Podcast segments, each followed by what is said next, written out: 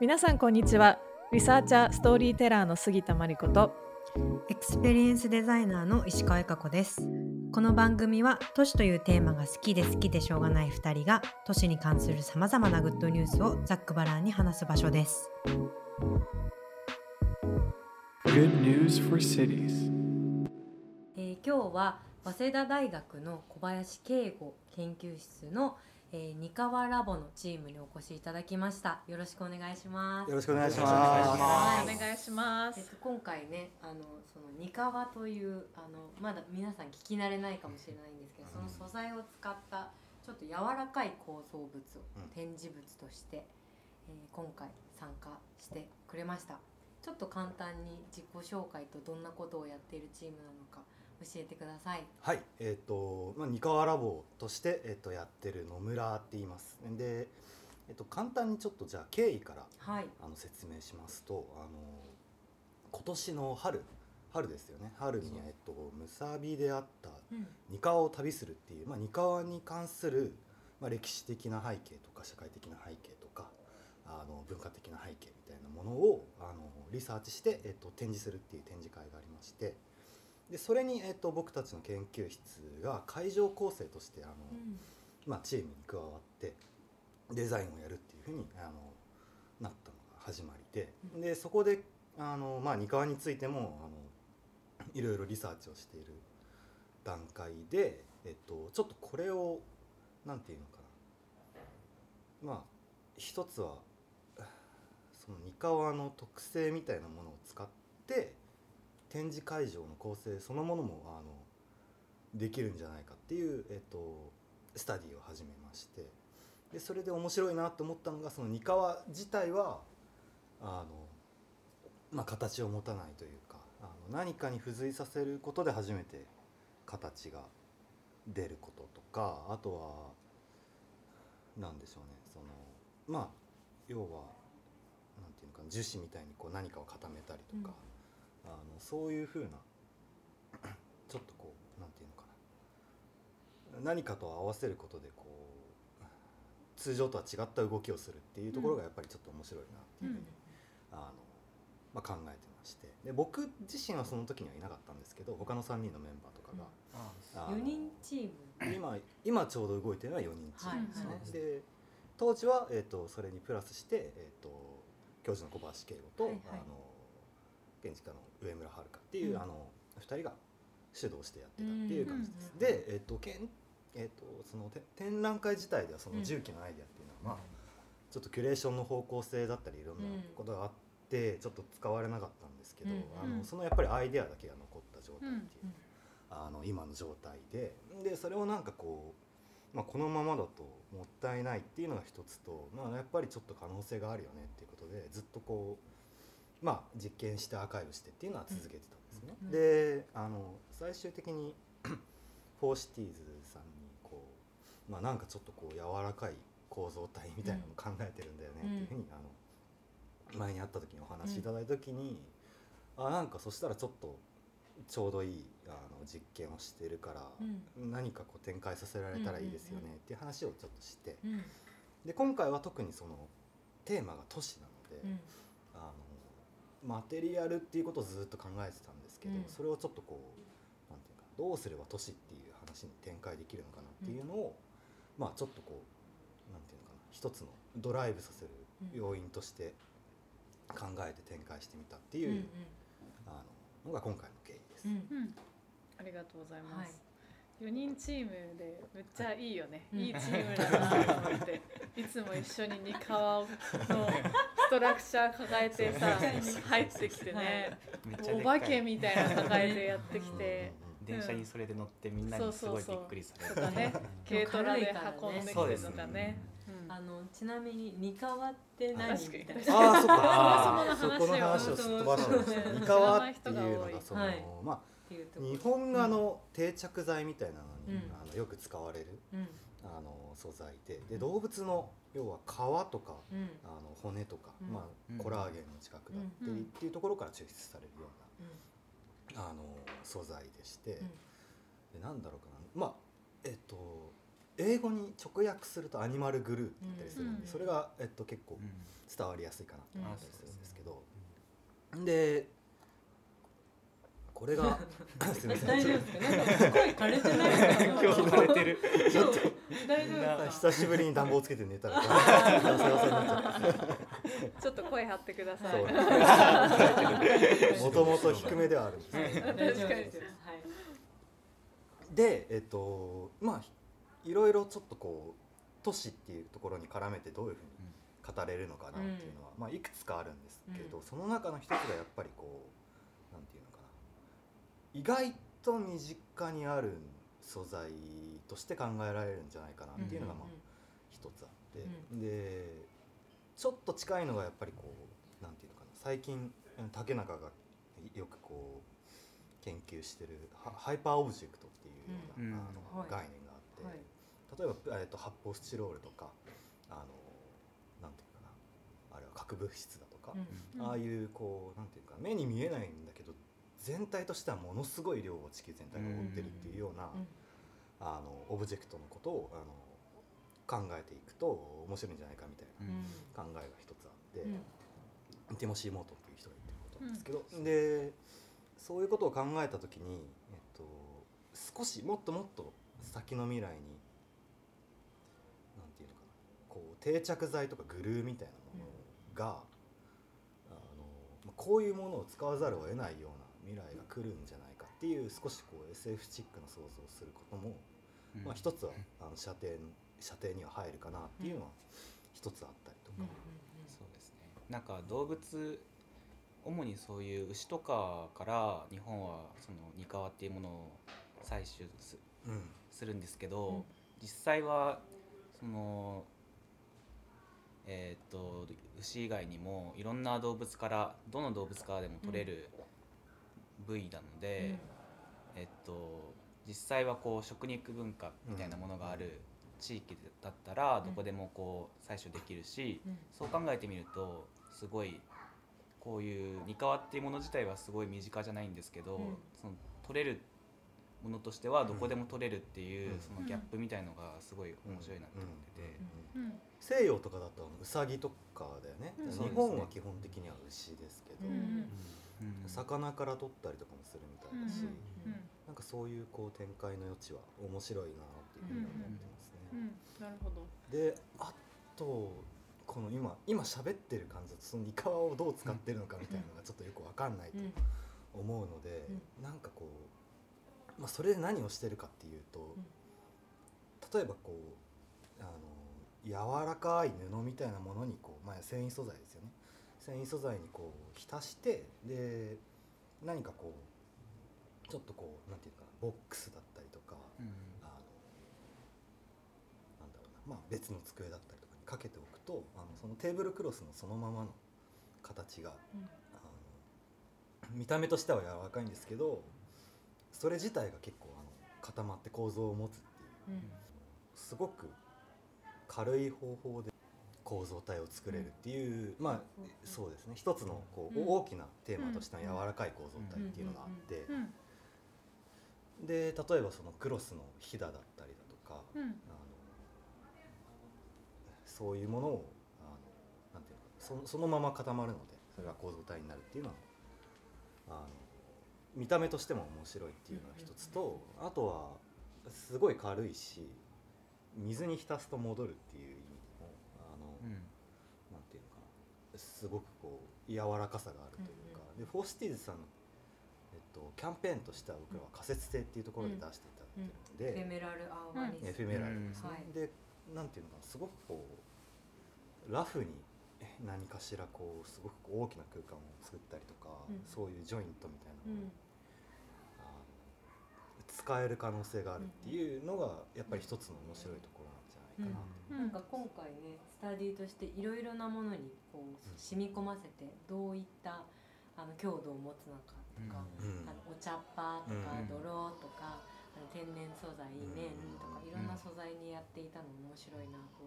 思ったしさっき言ってたみたいにそれを染み込ませて乾乾かすことでこういうふうに皆さんがイメージしてるような机の足とか柱がなくてもそれ自体が自立して軽いものだったらね、うん。上に置けるぐらいうん。すごくなんていうんだろう不思議な生き物のようなそうですね。ここ確かに。に立ち上がってて面白いなとうん私たち見てました。あとちょっと変化していくのが面白いなと思って、うん。多分、梅雨の時期とかだったら違うんだろうなと思うんですけど、まあ、大きいね、うん。あのインスインスタレーションがあ自立する布があって、まあ、数日経ってちょっとずつから、ねうん。形が変わってきた、そうですね。で今動物みたいな感じで。そうそうそうそう。で私たちはあんまりこうもう全く何年かかってもか変わらないようなスチールのなんかうん。オブジェクトとかに結構慣れてるから新鮮な感覚だったというかそれも含めてすごい素敵だなと思って見てました。うん。いやすごくこう、まあ、また射程の長いような話をしてしまうとこうなんていうのかな。いろんな物質みたいなものがとかあの構造体みたいなものっていうのはそんなにこう永久的ではないっていうことを、うん。あのどれだけ前提として自覚するかっていうところがやっぱりあって、一つは。でそういうことに対しても、まあ、少しスパンが早いんですけどそういうも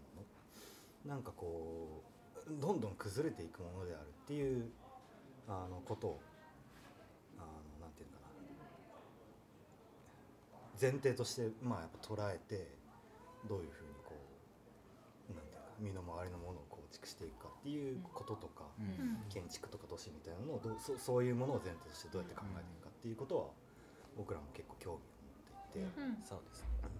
なんかこう都市ってすごい柔軟であるべきうん。なのに、うん。その実際に建てられてる建物とかの構造物ってすごい硬いイメージがあって、うんうんうんそれによってその都市の人の動きとかも制限されてるようなうん。風に感じていて、うん。だったらむしろその構造が弱いとか柔らかいっていうこうネガティブに捉えられてきたような建築の用語っていうものがむしろ都市においてはもっと柔軟に人間が活動する上でのすごいいいヒントになるんじゃないかなっていうふうに思ってます。うん。うん。なんかやっぱ基本的に不安定な都市の状態とか自然状態っていうものを、あのまあ、固定して安定化させたいっていうのが建築の強みというか、うん。うん。一つのこうなんていうか使命だと考えられてきたことだと思うんですけど、なんかその中間体みたいなものっていうのもまあ面白いんじゃないかなっていう、は本当にこう完全になんていうのかな形のない状態っていうわけではなくうん。微妙に柔らかいえあの構造体ぐらいのこううん。あの状態っていうのはいろんな意味で面白いとか、うんあとはそのあそこのマテリアルみたいなところもうん。そうなんですけど、うん。いろいろこうなんていうのかなジャジャンクなもの。他に都市の中で出てくるジャンクなものをどうやって組み合わせるかっていうことも今回は、うん。あの都市っていう文脈を考えた時に展開していて、うん。まあ、すごくこう細かいなんていうのかなあのマテリアルの、うん。えっとスタディで言うとあのコーヒーのくずとか、うん。まあ、さっき言っていただいたお茶っ葉とか、うん。ああいうなんかこうなんていうのかな。そのままだとまあうん。そのままつあのジャンクに捨てていくようなやつっていうのも結構ラフに固められるというか、あの普通にすごいこうなんていうのかな。工場に出して、うん。あの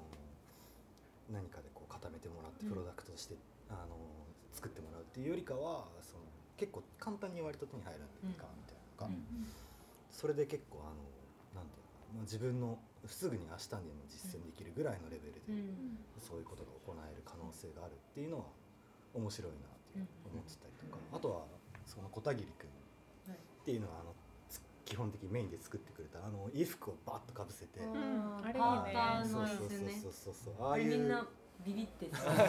それでもいいんだよね。あ大丈夫です。大丈夫です。座れますよ。はいパーカーにねあのうんまたニカを染み込ませて、うん。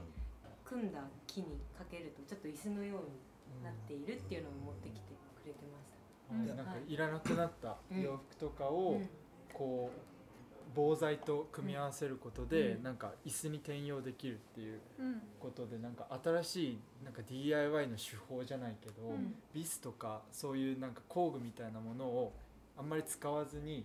あの家具ができるっていうのはうん。結構こう面白いなってうん。思ってるポイントの一つで、うん。まあ今回は椅子を出してるんですけど、うん。他にも多分ランプシェードとか作れると思ってて例えばこう、まあ、ちょっと服を加工しちゃうけど服の袖だけこう切り取って、それをこう筒状にしたまま固めたら多分あのその服の質感とかなんか透け感みたいなものが残ったまま、あのランプシェードになるのかなと思ってたりとかするので、なんか結構応用の幅は広くて、なるほど。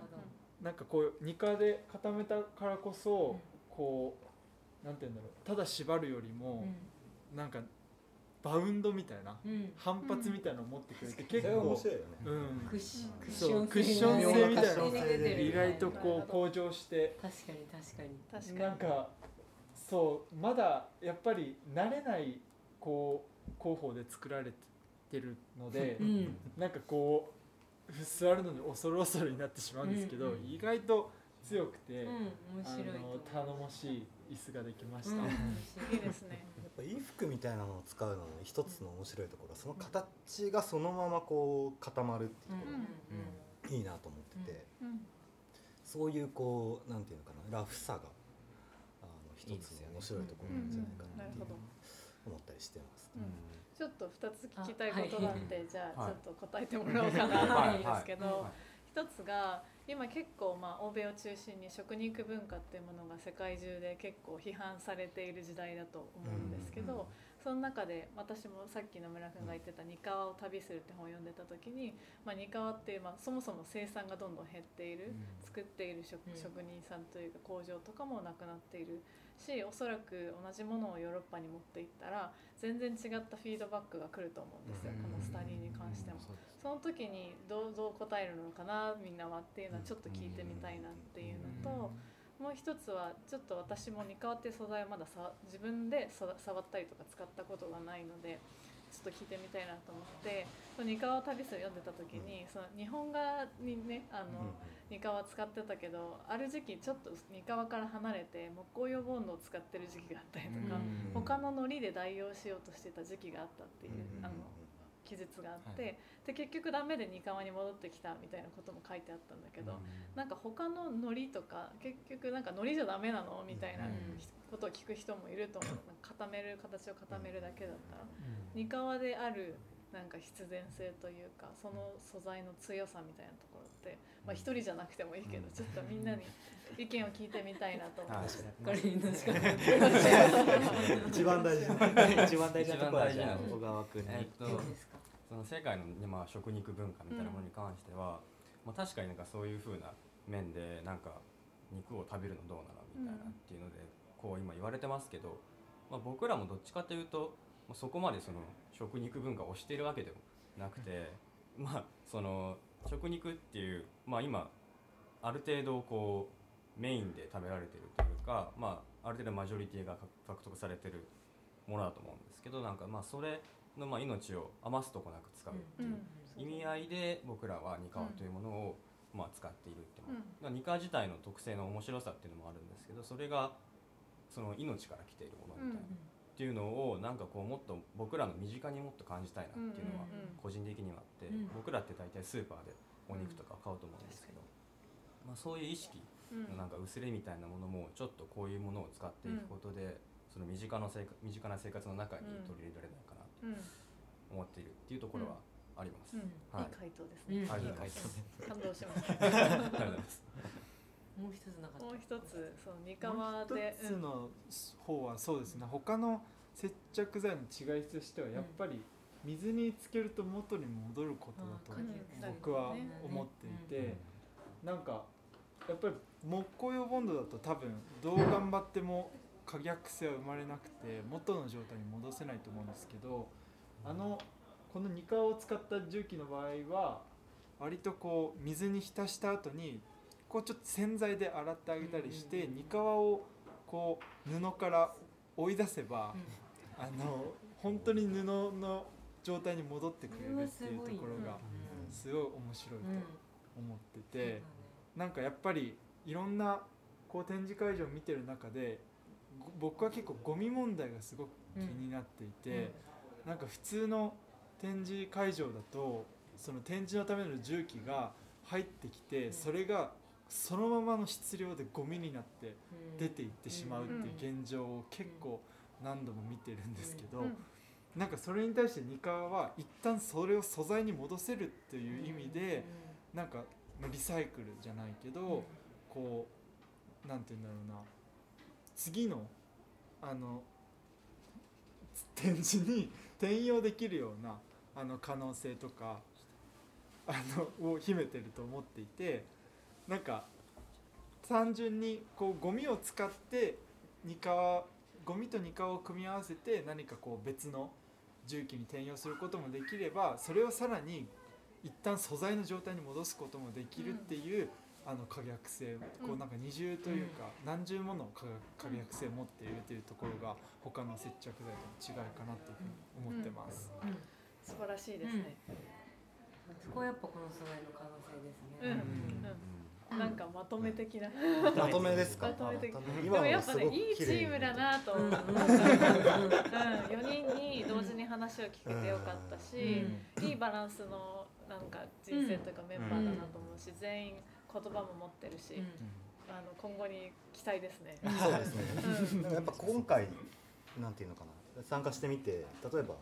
あのすごくちゃんとプロダクト化して、うん。あの流通させてる方とか、うん。あの要は個人でどういうふうにそれを展開させていくのかっていうところでいろいろなんかこうああそういうふうに考えればいいんだみたいな、あの発見みたいなのが結構あって、